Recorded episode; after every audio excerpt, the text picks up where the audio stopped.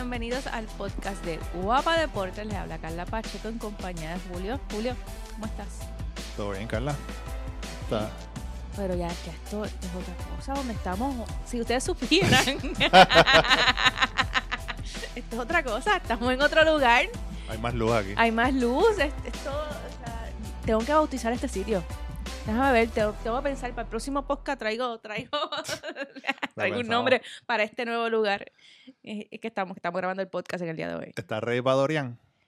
Eh, yo siempre estoy ready, mano.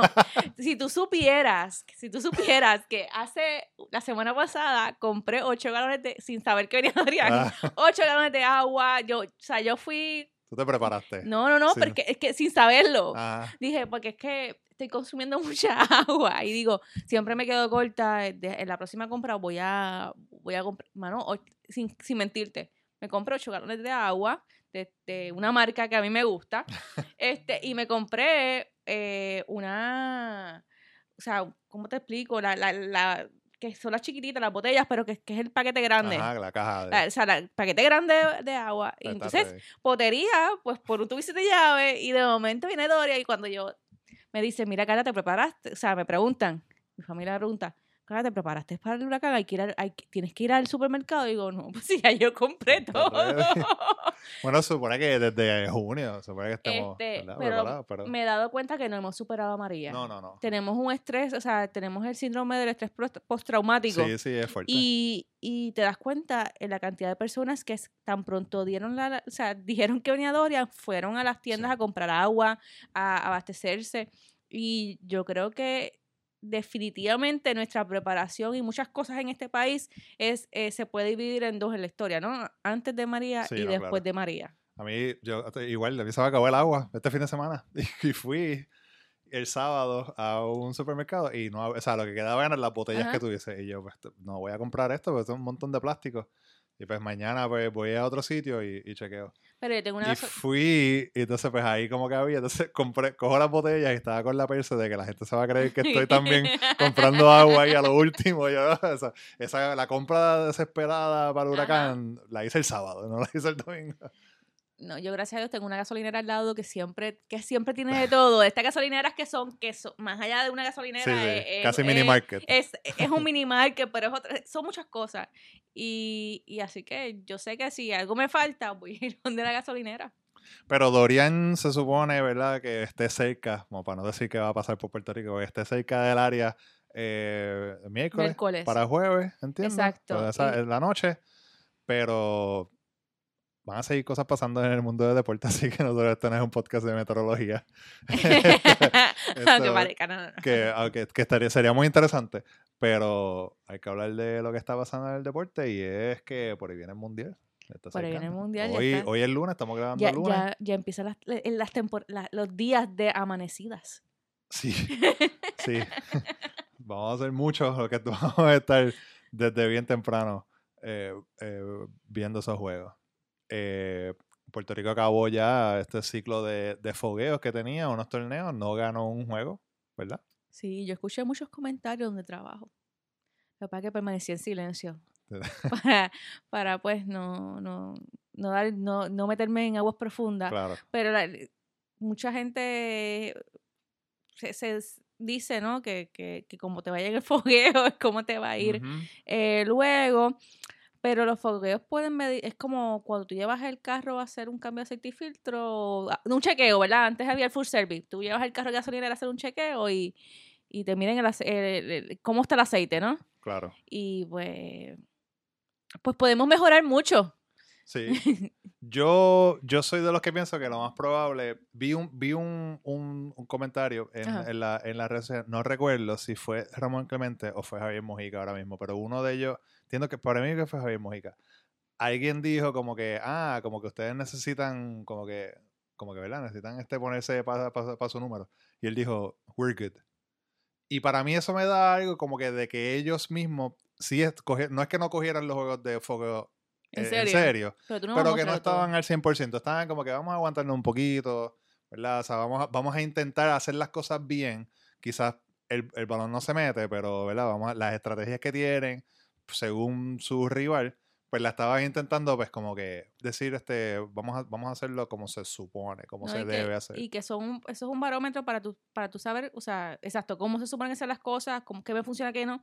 Y, y, y no sé, tú- hablando, cuando tú me dijiste, tú dijiste eso de Javier Mojica, yo estoy pensando eh, eh, que, por cierto, hace poco se- fue otro aniversario, ¿no? De la victoria de Puerto Rico ante Estados Unidos en, eh, en los Juegos Olímpicos de Atenas en el 2004. Y una de las cosas que pasó, eh, yo me acuerdo que los fogueos que, que hizo Puerto Rico en Estados Unidos antes de, de ese- de esos Juegos Olímpicos, los perdimos, o sea, vamos, o sea, asquerosamente, con unas ventajas demasiado abultadas, ¿no? Y me acuerdo que Raúl, que lo vamos a tener en, en el Ajá. podcast hablando de baloncesto, Raúl me decía que él tuvo la oportunidad de, de, de- hablar, ¿no? Con el, dirigente y Raúl, Raúl, una de las cosas que decía era que eh, en, ese, en ese juego fuego ante Estados Unidos, Julio Toro, que era dirigente en ese momento, eh, vio unas combinaciones que podían funcionar y las sentó. Y después, pues, pues todos sabemos qué fue lo que pasó en Claro. Atenas, ¿no? Que quizás, quizás el primer cuarto, el primer cuarto no fue el mejor, la primera mitad no fue el mejor, pero la segunda mitad sí fue espectacular y, y, y, y- y Puerto Rico se quedó con la victoria. Y fue precisamente eh, eh, por esas cositas que detectó, esas combinaciones que detectó Julio Toro y que, y que finalmente después nos tiró la victoria. Quizás eso pueda pasar ahora, aunque hay que ver qué piensa Coach Alzaga acerca de eso. Vamos a tener eh, ya mismito a Raúl, como tú muy bien dijiste, vamos a estar hablando de, de verdad, de, lo que piensa del Mundial y de nuestros rivales, pero antes vamos a dejarles saber a todos ustedes que nos están escuchando lo que va a ser el itinerario del Mundial en Guapa Deportes. Se van a transmitir 20 juegos, so, van a ser 6 juegos, en la, seis juegos en la primera y la segunda ronda, 4 en cuartos de finales, 2 en semifinales y los 2 de la final. Eh, los juegos son a las, el, 31, el sábado 31 de agosto. Irán contra Puerto Rico a las 4 y media. Va a haber un halftime y un postgame también. Eh, el halftime show y el postgame eh, solamente van a ser los juegos de Puerto Rico. Y eh, en el halftime y postgame va a estar Rolando Rutunier, que también va a ser quien va, Regresa Rolando. va- eh. regresa a la mesa, va a estar narrando los juegos, comentando los juegos y los, los va a estar narrando Emilio Pérez. Y ese halftime postgame va a tener a Rolando, va a tener a Leo Aril, a Natalia Meléndez y a Kefren Velázquez desde China. Ok, No, se, no se equivoquen. Entonces, los porque, gente que Fren, después de ver a Dorian, viaja a Sí. China con los vientos. este, los, juegos, los juegos adicionales, los que, ¿verdad? los que no son de Puerto Rico, van a, ser- a tener la narración de Jaime Rullán y los comentarios de Javier Rolón. Como dije, el sábado 31 de agosto irán a Puerto Rico a las 4 y media de la mañana. El, el domingo primero de septiembre, República Checa versus Estados Unidos a las 8 y media. El lunes, Puerto Rico contra España a las 8 y media de la mañana. El miércoles, Puerto Rico contra Tunisia a las 4 y media de la mañana. Y cierran los últimos dos juegos de la primera ronda. Van a ser Rusia y Argentina a las 8 y media. Y República Dominicana, el- eso es miércoles. Y el jueves, República Dominicana, Francia a las 8 y media de la mañana también. Usted pendiente de las redes sociales de Guapa Deporte para cualquier otro cambio, por si acaso, ¿verdad? Algo de esto eh, eh, eh, pu- puede que cambie. Para todos los detalles, si se olvida, ahí vamos a tener todo el itinerario completo, unas gráficas bien chéveres que estamos preparando para toda la gente. Recuerda seguirnos en las redes sociales, arroba Guapa Deportes. Eh, los juegos se van a poder ver en Puerto Rico, guapa.tv, diagonal deportes. También van a estar por Facebook Live. Así que pendiente que vamos a estar en todos lados, Como debe ser. claro, llevándole todos los detalles sobre el mundial. Y después de este, de este, de esta introducción de dónde vas a tener, de dónde vas a ver los juegos, quién te va, te va a dar el banquete baloncelístico, que quién te lo, quién te lo va a comentar, tenemos que decir que ya lo mencionamos, tenemos Ujú. como invitado a Raúl Alzaga en este, en, en este podcast, hablándonos de todo, mano. Hablándonos de el mollero que tiene los demás equipos y que nosotros y que a nosotros quizás quizás nos haga falta eh, eh, y nada hablando sobre qué puede hacer Puerto Rico ante cada uno de los, de los jugadores ante cada uno de los equipos no que, que están que van a estar en este en este mundo que se va a enfrentar Puerto Rico eh, hay mucho trabajo por hacer Sí. Pero pues, vamos a ver si. Vamos a ver si las cositas que dice Coach Arzaga también salen en la cancha. yo espero yo espero yo espero Lo esperamos, sí. Sí, sí, yo voy a coger nota y todo, o sea que de lo que Raúl dice para entonces después gritarlo. ¿Por qué necesitas esto? ¿Por qué necesitas esto? No, no, no, no, no. Sí, más preámbulo, vámonos, vámonos con la entrevista con Raúl. Y nos encontramos con Raúl Álzaga. Para algunos el coach Álzaga, para mí el señor Miyagi del baloncesto y, y de las artes marciales mixtas. ¿Cómo estás, Raúl? ¿Cómo estás, Carla? Un placer compartir contigo. Aquí estamos para hablar de baloncesto mundial. Eso ya está a la vuelta de la esquina.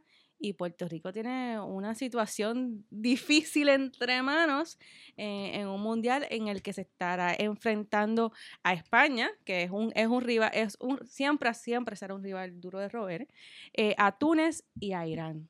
¿Cómo tú ves ah, las posibilidades de Puerto Rico de avanzar más allá de la fase de grupos? Bueno, primero tengo que avanzar más allá de la fase de grupo. Yo creo que vamos apretado y medio, siendo, siendo honesto. Creo que eh, tanto el equipo de Irán como de Túnez son equipos mejores de lo que la gente cree. Eh, Irán viene de llegar segundo en la Copa de Asia Australia, solamente perdió la medalla de oro allí con Australia. Eh, tuvo unas buenas ventanas clasificatorias. Túnez vino de ganar el Afrobasket. En el 2017 se ganó Angola, se ganó a potencias africanas como Nigeria también, que tenían a Ike y a Yali Lakindele, y se lo ganó de forma convincente.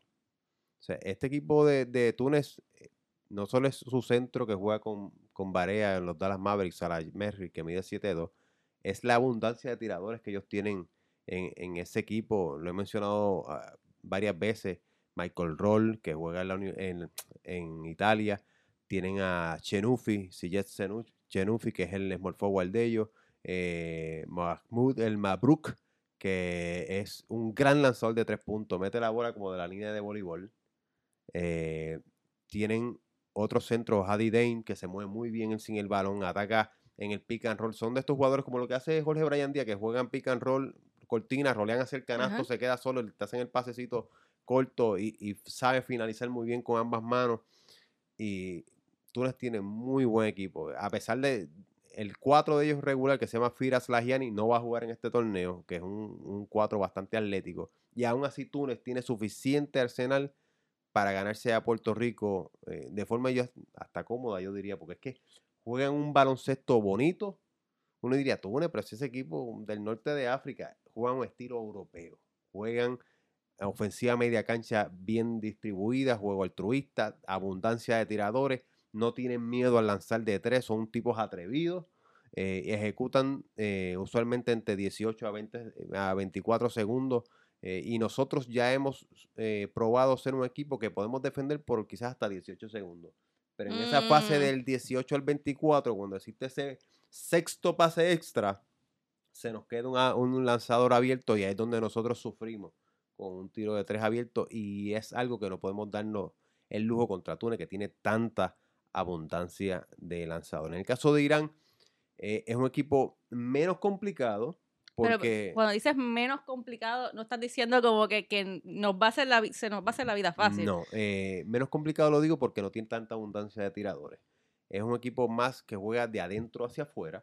Eh, sus hombres grandes, Haddad y Mirzai, juegan muy bien de espaldas al canasto. Mirzai en particular, que es un 6-10 fuerte, eh, juega muy bien el pick and roll y el backdoor, eh, hace cortinas, se rolea bien hacia el canasto, siempre lo encuentran.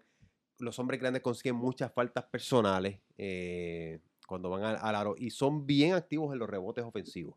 Eh, en Mirzai porque es ancho de caja y desplaza bien, y Haddadi porque son 7-2 de estatura y esos brazos largos hacen mucho daño en los rebotes ofensivos. Eh, así que si, si fallan algún tiro a media distancia, siempre están esos hombres grandes que pueden resolver. Su mejor lanzador a distancia es Jack Shally, Benham Jack Shally, es su escolta, 6'5 de estatura, puede crear por tierra para él, para sus compañeros, mete el tiro de tres, eh, es de los únicos jugadores de ese equipo que yo tendría que pelear la cortina y no irme por debajo de la cortina, porque las mete de tres de la línea de, Sí, hay que de NBA. ahí hay que tenerlo guardado. marcado. Los otros no son muy buenos de tres puntos. Son strict shooters. Yamchidi, que es el, el, el small forward. Eh, Mashayeki, que es el armador, que es zurdo, ataca muy bien el canasto. Pero son jugadores más que nada que meten el tiro a media distancia, a 15 pies. Si, si la defensa se, se propaga por toda la zona, eh, se les hace difícil porque no meten el triple. ok, defiendo el triple, ¿qué hago ahora? Tengo que pelear ese rebote defensivo, no puedo permitir que Haddadi o Mirzai quede me cojan ese rebote ofensivo y me hagan el tapeo, Mm. que es lo que ellos hacen en común, porque en, en esa, en, en esa, esa dupla de jugadores grandes eh, se nos puede hacer difícil a nosotros, no tenemos el físico, el Tyler Davis no, no decir presente, pues tenemos que depender de jugadores atléticos que no necesariamente tienen tanto mollero, un Renaldo Balman, un Ramón Clemente, eh, Devon Collins o Brian Díaz. No hay mucho mollero ahí, hay, hay brinco, hay despegue. O sea Hay agilidad, pero no hay. Sí, no hay mollero para sacar. a- Yo no veo a ninguno ahí que tenga el mollero para sacar a Mersai, por ejemplo, fuera de, de la pintura. Y eso, eso me, me preocupa, porque ante un equipo de Irán que tiene menos recursos, número uno, tenemos que meter la bola porque ellos juegan en zona. Eh, a- a meter la bola a, a larga distancia, me refiero. Y no hemos tenido un buen desempeño metiendo la bola a larga distancia en los fogueos. Y número dos, tenemos que capturar ese rebote defensivo para correr. Porque con este equipo no es tan rápido en, y en su tenemos la- y, y tenemos la- las piernas para, para, para correr. O sea, tenemos, tenemos la capacidad, la estamina de los jugadores para, Sí. para hacer ese, ese, ese, ese, ese juego rápido, ese, exacto. E- Eso lo tenemos. La importancia es coger rebote.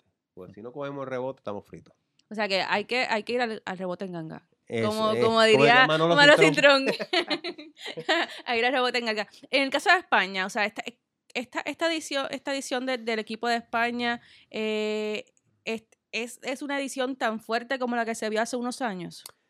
Bueno, no es tan fuerte como la que ganó oro en el 2006 en el Mundial y que ganó plata en, en las Olimpiadas del 2008, que tenía Pau Gasol también en, en- en su mejor juego, ¿no?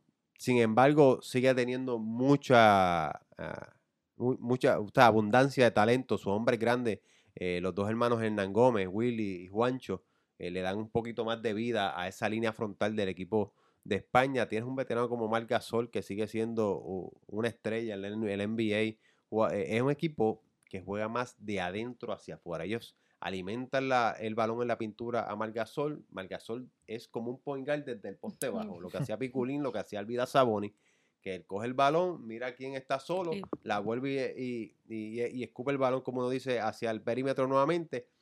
Y cuando la saca al perímetro, ese, ese equipo tiene tantos tiradores que si llega aquí, la pasan acá y un, y un Santiamén la tienen en la otra esquina y el que está acá en la otra esquina tiene un tiro solo. Entonces, cuando tú tienes un Sergio Yul, tienes a un Rudy Fernández, un Víctor Clavel, eh, un, un Pau Rivas, que todos meten la bola de tres puntos, pues tú te puedes dar ese lujo de distribuirlo. Y, y entonces, a la inversa, si te conglomeran el perímetro porque tienes demasiados tres puntistas, Gasol o Hernán Gómez se quedan solos en la pintura. Es, es un equipo difícil de, O sea, de no- defender. si me dejo llevar por eso, eh, no hay manera, no hay manera de, de- de- de ganar, ¿no? O sea, porque es que si cedes un poco, te, te, te acribillan por otro lado, y entonces si, si, si, entonces, si, si, defiendes esa, li- esa línea de tres puntos, te fastidiaste porque debajo del canasto también, también te va a matar. O sea, ¿con cuál, con cuál veneno te... Con Escoge cuál- tu veneno. escoge tu veneno, ¿no? Entonces, te, o sea, mueres, mueres de un disparo o, o mueres... Sí, sí, con, la, con la espada en el cuello. Sí, el- ciertamente el equipo de, de España, eh, yo, ¿sabes? No, no estoy tirando mi- mis dados a- a- eh, para apostar a tratar de ganar a España. Si hay que ganar a España, pues hay que tirar lo- todo lo que se tenga.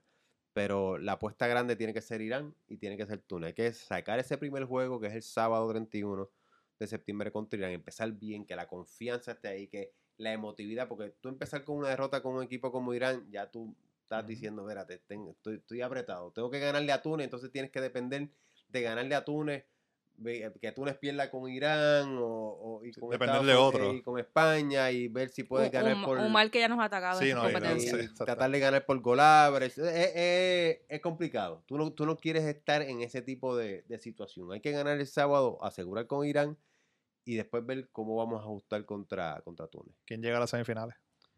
A las semifinales, vamos a coger primero quiénes van a los primeros ocho. o- No, está bien, pues, dame, dame tú, dame tírate, de pecho, dame tú, dame tú este, tu... Mira, eh, del lado del grupo A y el B, el A es un mamello, no sé qué. El, hizo el- el- el, sorteo ahí, tú sabes, China con Venezuela que está incompleto, con Costa de Marfil. Ahí estaba Un regalito para, para el host. para que China entre, eh, entre uno de los equipos. Y del otro lado que está el B, está Argentina, que tiene a Rusia y a Nigeria en, en- en su, en su grupo, pero Rusia ya no es el mismo equipo de antes.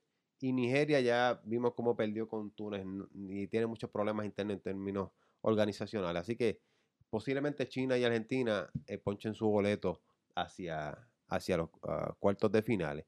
Luego entonces en la parte de nosotros debería estar España y debería estar Serbia, que son lo- los equipos más dominantes. Posteriormente tienes a Grecia y a Estados Unidos. Y por último, eh, Francia y del último grupo, que es el, yo digo que es el grupo de la muerte, pues ahí está Australia, Lituania, Canadá. Eh, yo creo que ahí Lituania se ve muy bien, especialmente con el con el, la calidad de juego que está imponiendo Domantas Saboni, eh, jugador de los Indiana Pacers, hijo de Arvida. Eh, creo que Lituania tiene muy buen chance de, de entrar ahí en ese grupo duro y, y meterse en los últimos ocho.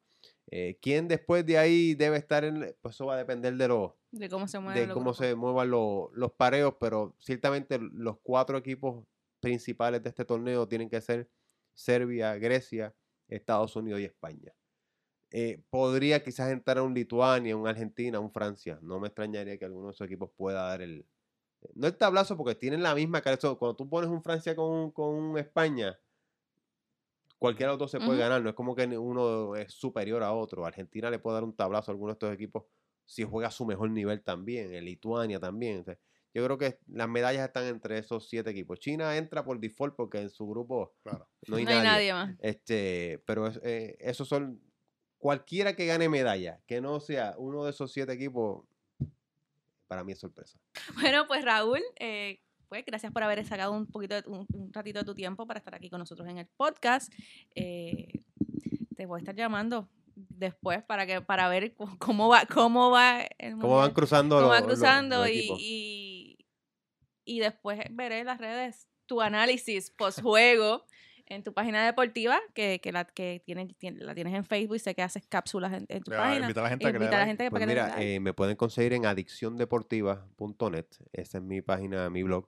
Eh, me pueden conseguir en Facebook en Raúl Arzaga Deportes, en Twitter arroba Raúl Arzaga. y Yo cada vez que hago mis análisis los posteo en mis redes sociales, me pueden conseguir ahí. Este fin de semana voy a tirar ya mi primera eh, mi primer análisis con Scouting Report, un poquito más de lo que hemos hablado aquí, pero un poquito más al detalle de cada jugador eh, de Irán y posteriormente pues lo mismo con España, Túnez y, y todos los rivales que tengamos en, en el camino. Vamos a hablar un poquito también de, de ya hoy tiramos de hecho un análisis de, de las hazañas de Piculín Ortiz Mm. eh, a nivel internacional y tengo dos o tres sorpresitas por ahí que, que las tengo guardadas que las vamos a estar Hay publicando. que estar ¿Cuán- pendiente. Sí, ¿cuánto estaremos ¿cuántos más tendremos que esperar para ver un próximo Picolín Ortiz en la selección Uf. nacional?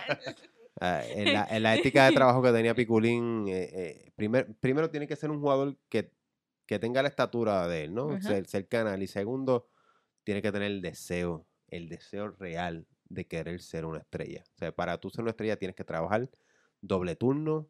Piculín lo ven ahí que, era- que, era, que era un gran jugador, pero no sabían que es eh, eh, Piculín con 38 años de edad iba a la pista todas las mañanas, 6 de la mañana, a hacer ejercicio, a correr, y después le metía doble turno por la tarde en pesas. Y después iba a la práctica de los cangrejos de Santurce. O sea, si tú quieres ser bueno, tú tienes que eh, dedicarte a tu cuerpo y dedicarte a tus destrezas. Y el hombre grande que nosotros podamos tener que aspire a ser un, como un Piculín Ortiz, tiene que tener esa ética de trabajo. Habiendo dicho eso, no hay más espacio para más. Gracias Raúl por haber estado aquí con nosotros. Un placer estar con ustedes. Agradecemos a Raúl por haber estado con nosotros en el podcast. Y de baloncesto, pues tenemos que hablar de béisbol. Porque es que, que hablamos siempre, siempre, habla- siempre hay un salpicón de béisbol por ahí, Hay, ¿no? hay que tocarlo, claro. hay que tocarlo. Y es que tuvimos el Players Weekend, o el, el fin de semana de los jugadores, para aquellos que, que, que quieran escuchar el, Claro. el- el español, ¿no? Eh, y es que yo no sé, pero esto estuvo, este, eh, este, este Player- Players Weekend estuvo... No, no fue como otros años. Otros años como que fluyó mejor y era más, eh, era más un, un- un, un, fin de semana de Era relajación para los, para los jugadores, los confraternización bien, bien, bien fuerte con los fanáticos, eh, las pequeñas ligas, era, era todo, pero es- este como que no, no fue así. Yo no sé si es que yo estoy muy envuelto en lo que es con las cosas del mundial, los preparativos para el mundial, pero para mí como que cayó de repente. Y de repente están como que anunciando los nicknames de los jugadores, ¿verdad? Y lo que iban a llevar en la espalda y presentar los uniformes. Y fue como que, wow, espérate, esto, es- esto es este fin de semana. Ujú. Y yo creo que también una de las cosas que, que- que hizo que, que no llamara tanto la atención, y es una crítica que ahorita General, lo estamos ajá. hablando y es bastante universal, son los uniformes. Es que qué cosa más fea. Qué cosa, todo blanco. O sea, Blancos y como- negros. Había una foto de, de, de- creo que era de lo- del equipo de los, de los Mariners y decía como que, ah, mira los Mariners se están poniendo a cuatro infielders en, en la, en, la, en el lado izquierdo. Ah, no, espérate, dos de ellos son este los, los umpires. Era el mismo color de la Sí, camisa no, de los árbitros. Y era como que, es- entonces, era, el, el negro era feo, era como un negro, como un charcoal gray, algo así, era feo. El blanco era feo.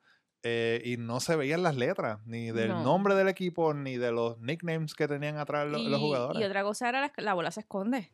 Que era una de las críticas de los bateadores, ¿no? Este, que, la, bola- que la bola se escondía, que... Eh, es un uniforme para olvidarlo. El año pasado era como que era como que las mangas anaranjadas o como un verde también, eh, bastante fosforescente, que se veía bastante pequeñas ligas, ¿no? Y era como que se veía, ¿verdad? Como de nene chiquito, pero se veía cool, o sea, se veía, se veía chévere. Este, no sé, es como que, no sé si es como que algo del futuro, pero bien feo. Es que no, eh, no, no, no. Digo, puede ser, puedo estar yo prejuiciada, ¿no? Porque a mí me gustan mucho los colores, este, los uniformes, ¿sabes? Me gusta mucho el- el- Claro, los ujú. uniformes con colores fuertes, este, más allá del blanco, eh, pero es que no, no. Y fueron muchos de los, de los jugadores que, que se quejaron. Uno de ellos eh, fue Clayton Kershaw, que se quejó de, del color, que era feo, y él no quería usar la gorra, y que él quería usar su gorra.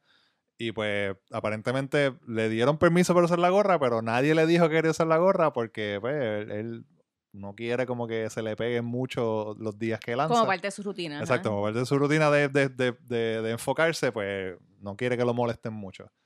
Y pues nadie se atrevió a ir a Bander y decirle, Mr. Kershaw, usted puede usar la gorra. Y terminó perdiendo contra los Yankees en casa, en, en- en- allá en, Dodger Stadium, que es algo bien raro que, que él pierda. Y pues tú sabes cómo son los peloteros, que son, Sí, la son, cábala, eh, eh, eh, su- superstición. la superstición.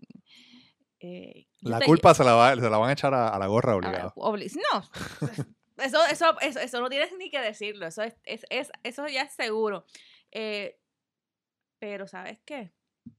Yo estoy segura que a las grandes ligas no va, no va a repetir más nunca el color. Este, y algo, No. a mí, y algo a mí me dice que Clayton Kershaw se va a asegurar De que- la próxima vez saber con un día de antelación si realmente puede usar o no puede usar la gorra. Sí, o sea, es que no, no deberían ser así, qué sé yo, otros colores, color neón o algo con líneas, no sé, o sea, hay tantas otras inspiraciones que podrían, y esto no es solamente eh, los fanáticos que se están quejando y, los y los jugadores, era gente también que, artistas gráficos, o sea, personas creativas que hacen diseños y que hacen uniformes y están diciendo, esto es horrible, por la sencilla razón de que yo no veo, o sea, no se ven los nombres, no, se No, ven y los... que Estaban agregando emojis, como que Francisco Lindor tenía dos los emojis sí, de la, de la sonrisa, a- Mr. a- eh, Mr. Smile, que tenía los dos emojis de la sonrisa, y lo que parece son dos discos, o sea, eran dos, es que, dos es que- es círculos que como son blancos, o sea, es que es que lo, lo el color que usaron para para los para los emojis, para las letras, era como como con un crema, que o sea, Claro. era era era vamos a ponerlo así, para alguien pues que no no puede no puede no, no sabe o no quiere distinguir las diferentes variaciones del- que puede haber del blanco. Ajá. Todo era igual, Sí, ¿no? sí, sí.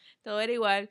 Pero nada, yo lo hubiese, fíjate, yo si, si, si hubiese, es que yo no hubiese usado el color blanco. Si hubiese usado el color blanco, las letras de color oro.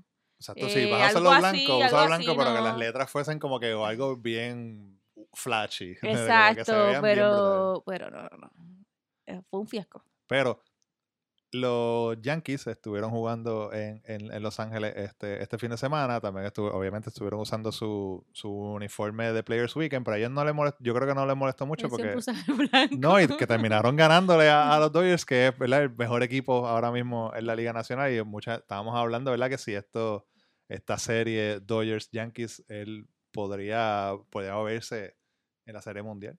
Son los dos, los, los dos equipos, los- bueno, prácticamente los dos mejores equipos de cada liga. Aunque Houston está. O sea, los Yankees tienen más peleas en la americana con Houston y quizás Tampa Bay. Los Dodgers, de verdad que la lo- el próximo equipo cercano a ellos está bastante lejos.